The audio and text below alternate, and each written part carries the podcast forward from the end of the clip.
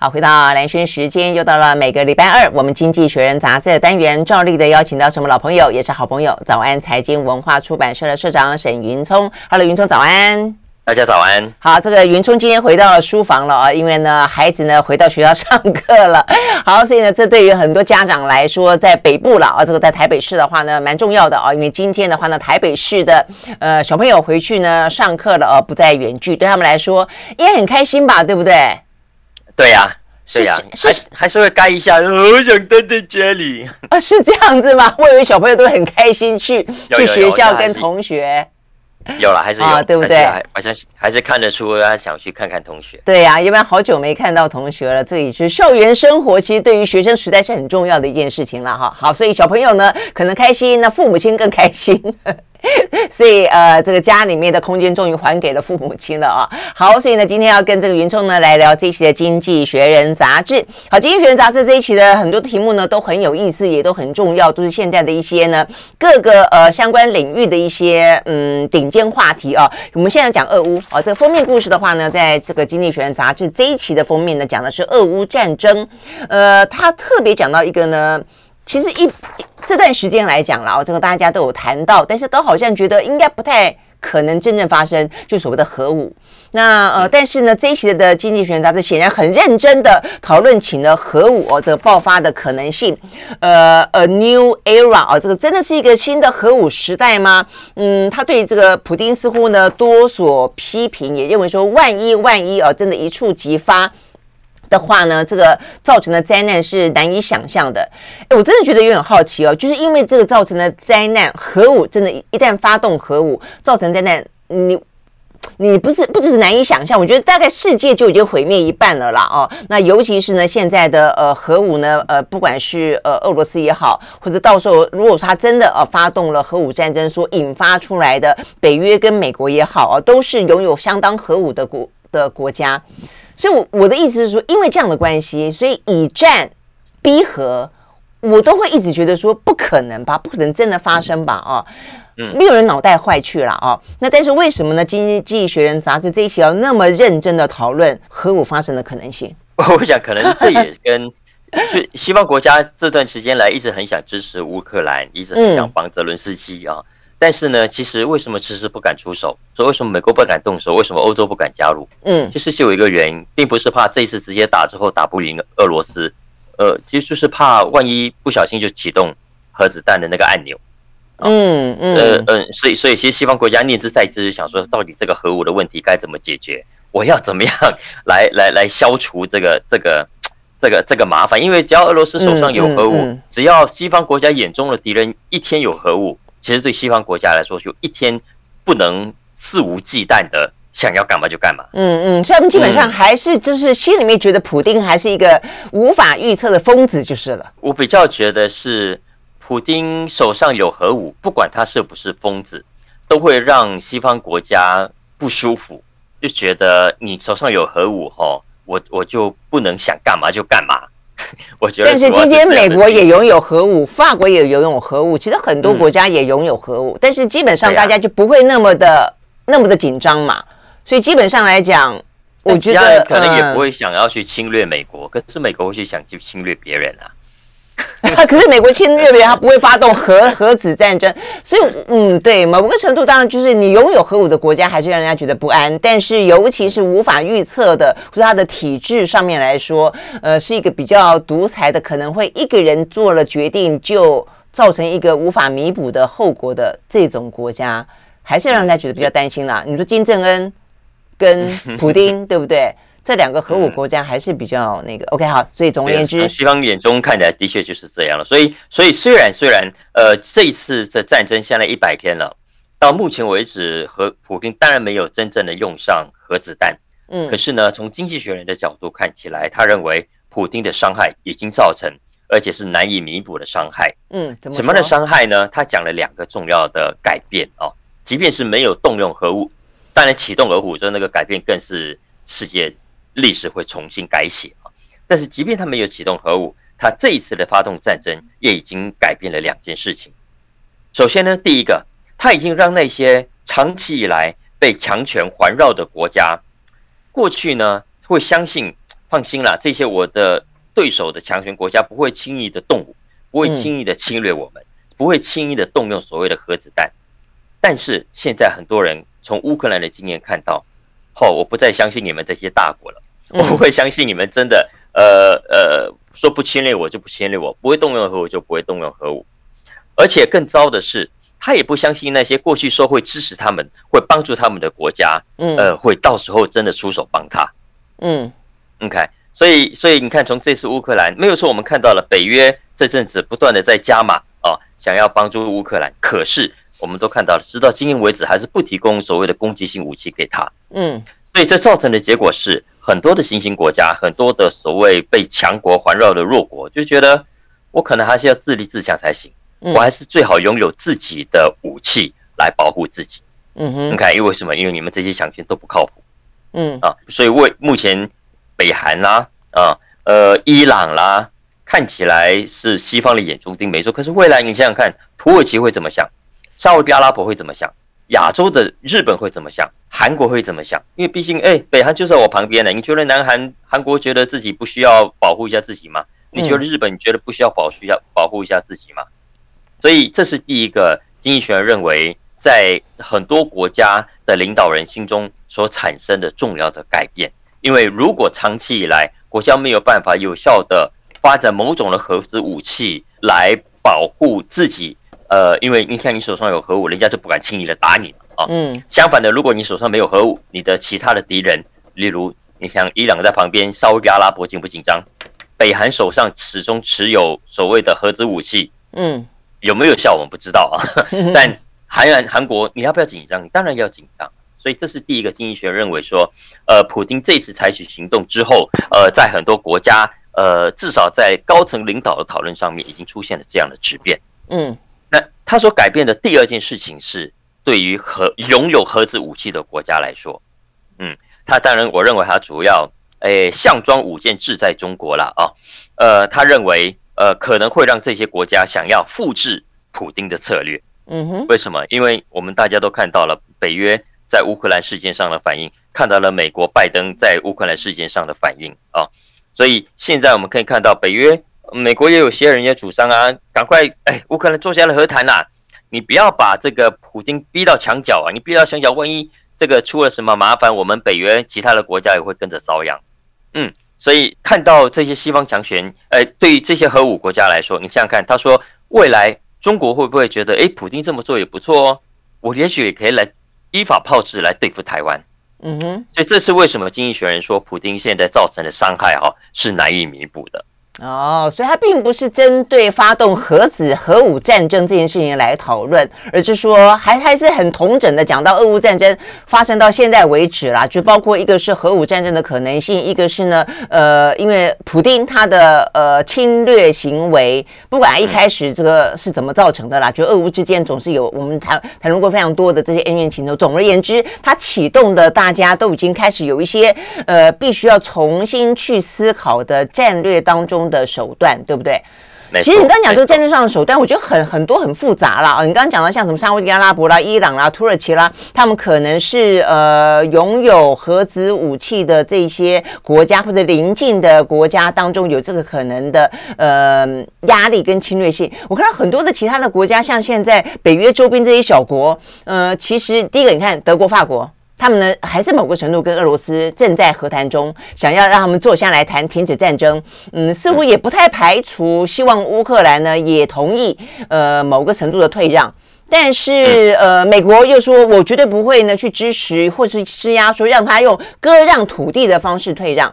那所以呢，这个拜登投书《纽约时报》，我觉得也是一个非常罕见的举动。所以他这个讲法就是，我不会施压乌克兰，不会让他去做出割让土地的方式，但是呢，我也不会去要把土普丁给拉下台，我也不会去出兵，呃，帮助呃这个乌克兰打这个俄罗斯，我也不会给你攻击性武器让你去打俄罗斯。我就觉得这个美国也是站在一个坦白讲蛮灰色、蛮混沌的哦这样的一个嗯嗯非零和游戏，打到现在为止还是非零和，就是我也不会说要跟这个俄罗斯为敌，所以某个程度来说，你说中国会不会因此而觉得说，哎，我可能可以学学普丁？我觉得会啊，因为他知道美国在最后也不会撕破脸呐、啊。但是对于美国的盟友来说，那就是感觉上重新的，你看到阿富汗，你看到乌克兰，那然后呢，台湾哦，你可能会去想这件事情。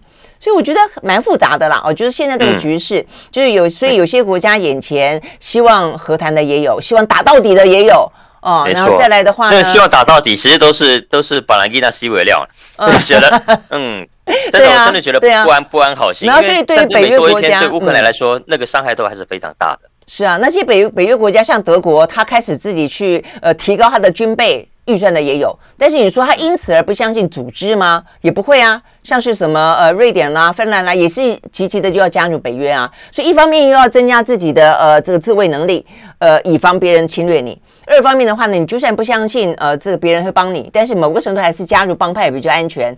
我觉得这些想法其实都有，对不对？对呀，对呀。所以我其实觉得，对我们这一代来说，呃，这次俄乌战争真的是上了一个很重要的国际政治现实的一课。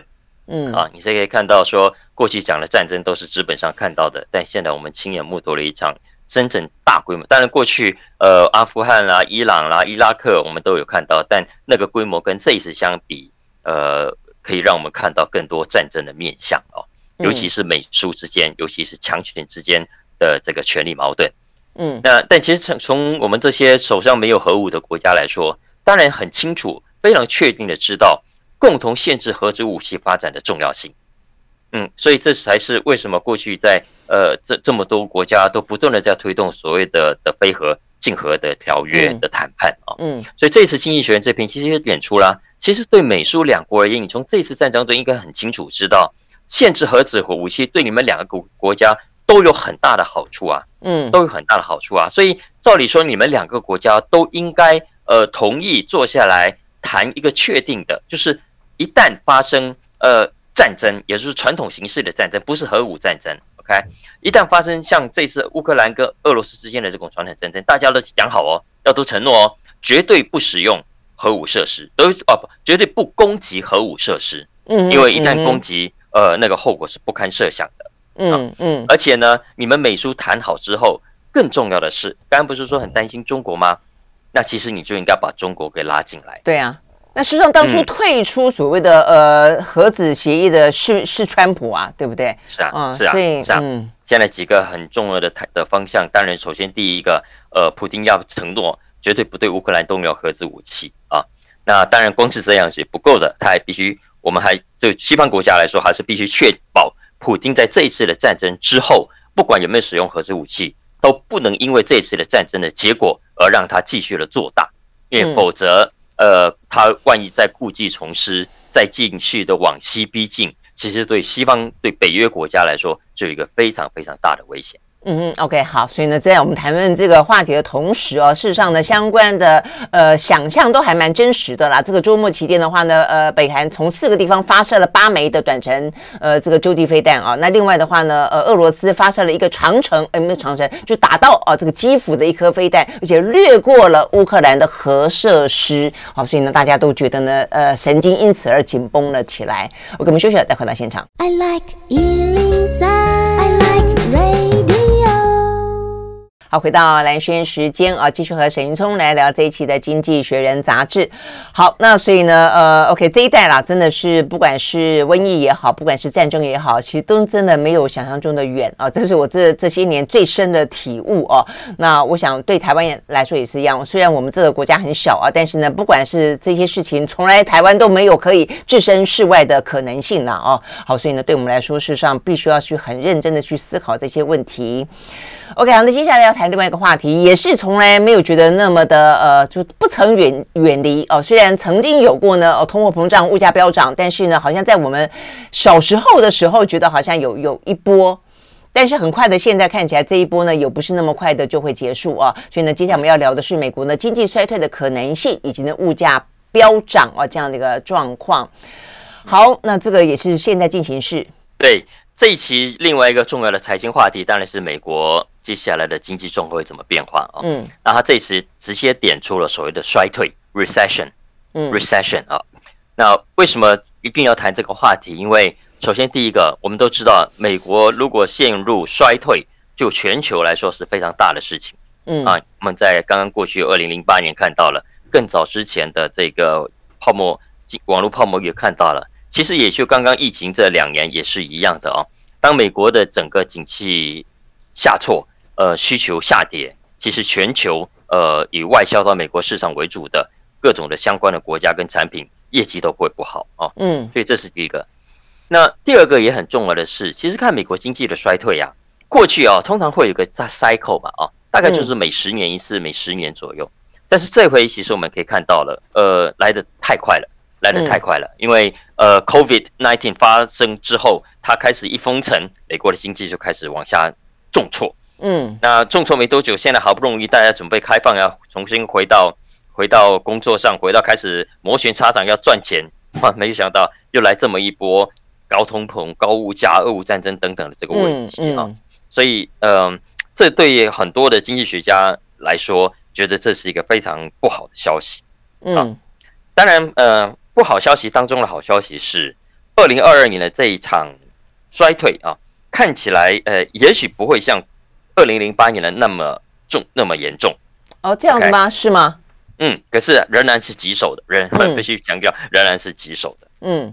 嗯，为为什么会？我觉得比起二零零八年，很多人在讨论说呢，呃，因为这一次最主要是因为疫情的关系，或者因为战争的关系，大家可能并不是手上没钱，并不是个人跟这个呃企业遭到了什么样的伤害啊，呃，只是说呢，现在这个状况呢，呃，可能不敢贸然的出手，但事实上是这样子吗？呃，其实是的，经济学这次点出，这一次呢，其实相较之下为什么会比较温和，是因为第一个。呃，相较于这个这个二零零八年，当时整个泡沫破灭之后，为什么会破灭？就是因为很多人景气不好，找不到工作，缴不出房贷，所以一堆刺激房贷就爆破啦。爆破之后，整个银行体系也垮啦。银行体系一垮，很多人的工作、很多人的就业、很多的生活就更垮啦。嗯嗯。但是这一次状况完全不一样，这一次是拜登才刚发完大红包，嗯呃，很多消费者在家里存了不少的钱，荷包满满的啊。所以这是第一个，整个消费力量跟当时不可同日而语。再来第二个，也因为呃这一次的状况没有，并不是发生什么金融风暴，嗯，所以呢，银行的财务状况良好，相对是稳定的，嗯。再来呃，以通膨的状况来说，没有错，我们现在其实已经看到了，这样会可以聊到啊，四月的通膨率，消费者物价在美国已经来到八点三了，嗯，在欧洲很多国家，呃，英国啦，法国也是八点多，因为是八点多了啊，呃，但。这个对于长期在这个呃通缩的威胁之下的西方国家来说，这未尝不是某种程度的好事。当然，现在呃整个状况呃的确让大家很担心，因为直接冲击到的是大家平常日常都会用到的油电。OK，油电价格都在上涨，尤其美国这个礼刚过去这个礼拜，汽油价格涨得非常的凶啊。嗯，那。再来，因为油电，所以各种的生产过程、运输都上涨了。之后，食品的价格、食物的价格也在上扬。嗯嗯，那这个当然都是坏消息。这也是为什么经济学人说它也会相对的，它同样棘手的原因。嗯，就是说虽然比起二零零八年没有那么的深刻的伤到这些筋骨，但是也不会，呃，也不会让他觉得无痛啊。就是这个过程当中也还是会有一些影响。没错，因为你知道，刚刚讲油、呃电、食品之外，就是能源加食物之外啊，呃，就算扣除，其实刚不扣除是通通货四月份是物物价是上涨了百分之八点三，扣除之后其实上涨了六点二，也同样的重要啊。嗯，再加上我其实我们看到这个过程中，俄乌战争还没有打完呢。嗯，所以全球供应链到现在还是出问题的。嗯哼，嗯，更何况美国还有一个西方其他西方国家没有的问题，就是所谓的劳动市场。过紧啊，因为现在刚 lockdown 结束，大家出来找工作，这样呃，现在其实很多的工作是是是缺工的，嗯，这是美经济学人说，这是美国一九五零年来缺工最严重的一段时间，嗯，所以因为缺工，企业被迫他必须调高薪资才吸引到他要的人，他需要的员工，嗯，所以根据高盛估计啊，美国现在的薪资上涨率啊，呃，增加了百分之五点五。这可是近年来呃成长的速度最快的。嗯，对啊，对啊。但是我看上个礼拜五他们的数字，就是说这个就业状况真的蛮棘手的。但是显然的呢，呃，他们最近采取的一些手段，有让这个就业的状况稍微的有点增长。啊、嗯，所以呢，市场上对对对，他们就担心说，好，所以也因为这样的关系，代表你这个手段目前看起来是正确的嘛，所以就会继续往紧缩。Okay, 对对对，其实还有另外一个说法，就是我们现在看到的这个缺工的状况，它其实主要是比照呃企业要需求的人、征才的广告啊等等各方面所开出来的人数，以及目前真的去求职的人数中间的落差嘛啊。但其实也有经济学家去分析那些广告之后，发现其实很多的公司所刊出的指这个人才的需求，那个数量是是刻意的放大的，因为很多的企业都是啊，因为怕呃他也许现在不需要这个人，可是是半年后需要，可是又怕到时候真的再来找人就更找不到人了，所以很多企业啊，其实从现在开始就开始登广告要增人，那储备之后也许是半年后要对，所以如果扣除这个因素。也许美国现在人才的紧缩问题没有呃原本所预期那么严重，也说不定，这是另外一个可能的变数了哦，给大家参考这个。可是你讲这个，我觉得也还蛮矛盾的哈。一方面来说，因为担心找不到人，然后而且呢，包括了说过去这段时间大家在家上班，其实也重新认识到了生命跟生活的意义，所以未必想要回去上班，也因此呢，其实离职的也不少。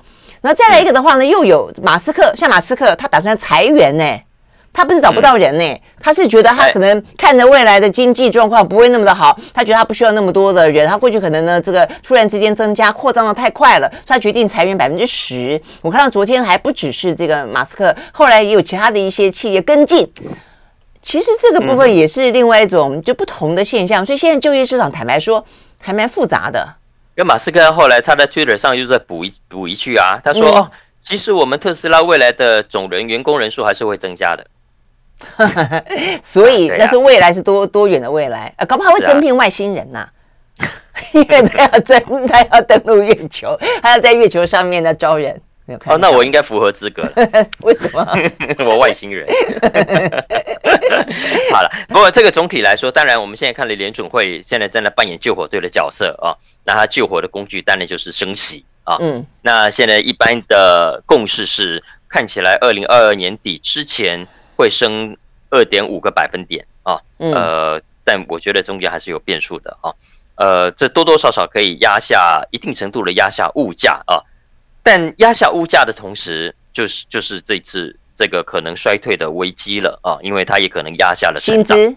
嗯，哦、没错，各方面对不对？包括薪资压压下了成长，因为其实在过去的七次景气循环单当中啊，所以过去七次是从战后一九九五五年以后到现在这七次啊，其实在美国的经济有六次呢，在央行连续升息之后的一年半，美国出现了 recession，美国出现了 recession 啊。嗯嗯所以这个这个过去的历史资料给大家参考，也就是说，呃，也许 recession 会在今年下半年到明年之间会出现，总之，呃，不会未必会那么快。可是我们可以看到了，其实总体经济就是这样子。当美国需求下降，其他国家的出口也会下降。嗯，那当美国升息，呃，美元也会跟着走强劲，那也意味着其他国家的货币会下滑。嗯哼，嗯，所以这个造成的冲击其实。我们上次其实有讲过哦，呃，不只是伤害到美国经济，对其他国家来说，尤其是呃经济体制本来就已经不是很好的国家来说，那会是进一步的重击。你看到最近呃这些新兴国家的债券，过去景气好了，大家都来抢啊，因为因为觉得啊，那个新兴国家虽然这些穷国虽然穷一点，但但没有关系，因为因为这个未来如果大家都有赚到钱，呃，景气也好。那其实还是有报酬的，可是现在状况一不一不妙，大家资金都回到美国去，这新兴国家的资金也跟着受挫，所以也意味着未来新兴国家资金会更加难以取得，呃，要建设啦，要发展经济啦，要要纾困啦等等，会更加的没有工具。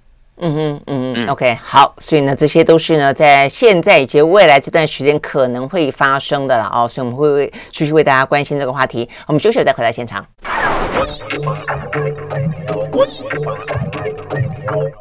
好，回到兰萱时间，继续和沈云聪来聊这一期的《经济学人》杂志啊。好，所以前两个话题呢，讲到是讲到是整个世界了啊，这个充满了各式各样的变数啊。一个呢是战争的变数，俄乌战争呢所带动到的，事实上也牵动到了一些经济啦、能源啦、粮食。那另外讲到的呢，就是通货膨胀啊。那所以接下来的话，如果美国的状况呢陷入衰退啊，这个对全世界来说的话，也是一个联动。好，但是呢，就这个大的环境里面的话呢，个别的公司也都有个别公司自己的一些呃决。测啦，自己的一些成长的状况啦，自己面对的的一个问题啦。哦。好，那这个呃，在今天我们要聊这个话题，在过去这些天里面啊，还蛮具有话题性的是脸书啊。这个脸书的话呢，算在第二号人物，第一号人人物的话呢，就是呃这个佐克伯嘛。哦，呃，现在讲脸书，大家可能会 Meta 哦，整个 Meta 的呃这个第一号人物是佐克伯，第二号人物呢，事实上我们呃就在几年前曾经呢呃聊过他的书。那本书呢叫 Lean In 啊，叫做挺身而出，那就是呢一位女性的呃非常优秀的一位呃，她算什么？财务长。啊，营运长。呃，桑伯格哦，桑伯格他离职了哦，他呢好像跟这个嗯佐克伯闹翻了啊，这个事情在美国呢算是一个蛮大蛮大的一个企业的一个话题了啊，所以代表的是什么样的意义？那是代表的呢，脸书既呃迈向 data 迈向元宇宙，它又呃呈现了另外一个阶段性，所以他的人事也因此做了一个某个程度的另外调整吗？还是像八卦杂志一样所说的，呃，是因为什么桑？桑伯格他诶，嗯，替他的前男友出头啊，所以呢，介入了什么样的媒体施压呢？所以好，经济学人杂志的角度是什么？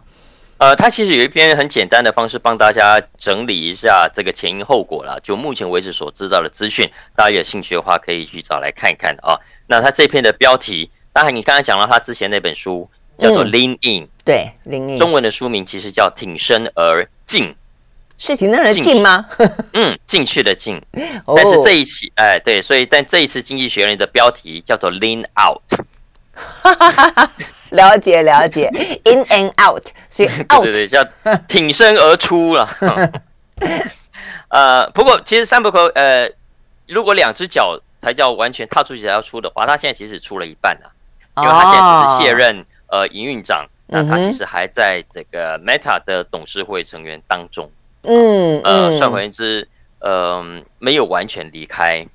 那这个事情现在之所以在华尔街，大家呃，在在矽谷科技圈，大家在热热烈讨论，当然不外乎两个嘛，因为于私跟于公啊。于私大家其实都很想知道八卦到底发生了什么样的事情，他跟祖克伯是不是真的吵架了，是不是闹翻了，到底背后有什么内幕啊？这是于私，但其实更重要的是还是于公啦，哦，因为这是否意味着？呃，祖克伯不再相信这个桑伯格，呃的营经营能力跟他未来的策略啊。嗯，那如果是的话，那到底祖克伯接下来想干嘛？Meta 未来想要做什么样的事情？OK，那 Meta 在未来没有没有桑伯格之后会出现什么样的变化？嗯，嘛，这这也就是大家为什么会关心这个话题的重要的原因。我觉得蛮重要，因为桑伯格其实他真的是一号人物啊，他在当初在进到脸书之前，他是 Google。Google 的财务部分的最大的头头，所以他为 Google 的整个的广告模式呢，奠定了相当程度的基础。也因为这样的关系，所以呢，佐克伯才会去呃礼聘他进到脸书里面来。所以因此呢，给脸书呃等于是也是等于是奠定了很多他整个营运的在广告当中的整个的模式。那不管大家的呃这个赞誉或是批评呢，但在总而言之，桑博斯在这个里头，桑伯格在这个里头扮演了非常非常呃重要的角色，因为我们知道很多的呃美国的科技公司创办人，他未必懂财务，他未必懂营运，他们都是那种嗯嗯创意咖哦，这个满脑子的这些梦想家梦想啊，呃，所以呢，桑伯格算是呃一号，真的是在戏骨啊，这个在整个高科技。业里面啊，她尤其待过 Google，待过脸书，呃，其实是很很杰出的一位女性啊，更不用说她坐到那个位置之后，她对于一些女性啊本身呃权利啦，啊一些公共议题啦等等的一些投投身哦，我觉得她都还蛮。呃，蛮蛮值得哦，大家去去了解它，蛮值得肯定的。嗯，没错啊，没错啊。其实，呃，大家如果关心这个新闻，去 Google Google 就会看到，因为大家其实都有帮桑伯格整理一下他过去这段时间来有多么重要。嗯，当然最重要的是，他十四年前加入脸书的时候，哎，当时祖克伯才二十三岁耶。嗯嗯。那我猜想他很可能这个会找这个桑伯格来的灵感，也许来自 Google。还记得吗？其实当时 Google 的两位创办年轻人，后来也是找了 Eric Smith，也是找过了一位一位年纪比他们大很多的人来公司坐镇啊。嗯。那当时桑伯格整整比马克祖克伯大了十五岁。嗯哼。那他除了桑伯格，其实在 Google 之前是在麦肯锡的。嗯。然后后来到了 Google，哎，把 Google 广告做的有声有色啊。嗯。所以所以你要想象啊。当时 FB 还是只是一个成立没几年的小公司，是，啊、是，然后祖克伯也不过就是一个毛头小子，嗯，但是在 Google 其实前景是非常看好的，可是可是桑伯格居然是放弃 Google 跑到脸书来，你就知道，呃，这其实是一个非常了不起的决定，嗯，当然他也有他自己当时个人的因素，也许啊，可是就整体来说，你可以看到是，尤其是十四年后，我们现在往回看，他加入的时候。脸书哦，脸书的总共营业额一年才两亿七千万美金，大家知道吗？嗯、去年是一亿亿一千一百八十亿，你加了三个零。对对对对对对哈。那这段时间来，我们都看到了，其实他为什么现在会是脸书第二号人物？嗯，因为基本上打从他加入那一天开始，他负责的任务叫做。马克伯所不会的一啊，主克伯所不会的一切事情。OK，那这样这样真的很多。嗯，当然呃，关于他离职的原因啊，我相信现在还在发展中，会有越来越多的内幕慢慢的跑出来，会有越来越多人出来，包括他们两位呃当事人自己。现在其实我都觉得大家讲话都非常的谨慎啊，而且看起来很明显是有公关在操作的。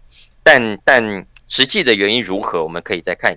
但无论如何，我们已经看到过去这几年来，经济学人就点出来各种的传闻已经很多了。就我们现在还是觉得，哦，他突然辞职。可是就内部来说，关于他跟祖克伯之间的在经营上的的看法不同，不一样。哎，对对对，比方说，例如像呃做做元宇宙这件事情，其实对对桑伯格来说是打很大的问号的。嗯，那更何况再加上过去其实剑桥丑闻，呃，或者是川普时代的的的。各种的纠纷，也因为他是祖克伯旁边的第二号人物，所以什么事情其实都会扯上他。嗯，这个其实也让他觉得很冤枉。有很多事情，老实说也跟他无关，可是都变成他必须出面来处理。嗯嗯，尤其刚刚讲对剑桥分析那个时候，似乎好像有一个说法，就是佐克伯对于他处理的不够好这件事情颇有微词。嗯，对呀，对呀，没错哦。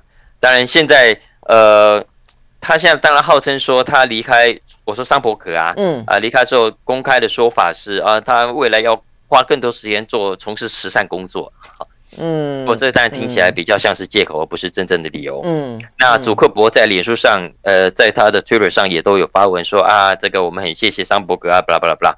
那看起来，但这一篇也是不痛不痒的，其实反而让人家。更起疑窦，到底你们两个之间发生了什么？所以目前就属于是那种双方各留一点点余地的，呃，斗而不破的状况嘛。只是最后会不会撕破脸？不至于撕破脸了，因为因为我我认为以他们现在这个程度，更何况中间有这么多的公关高手帮他们挡住，不至于了哦。不过呃，可以从几个线索来来看看以上我们可能会有的疑问哦，包括这个线索是，例如脸书，我们就看到了。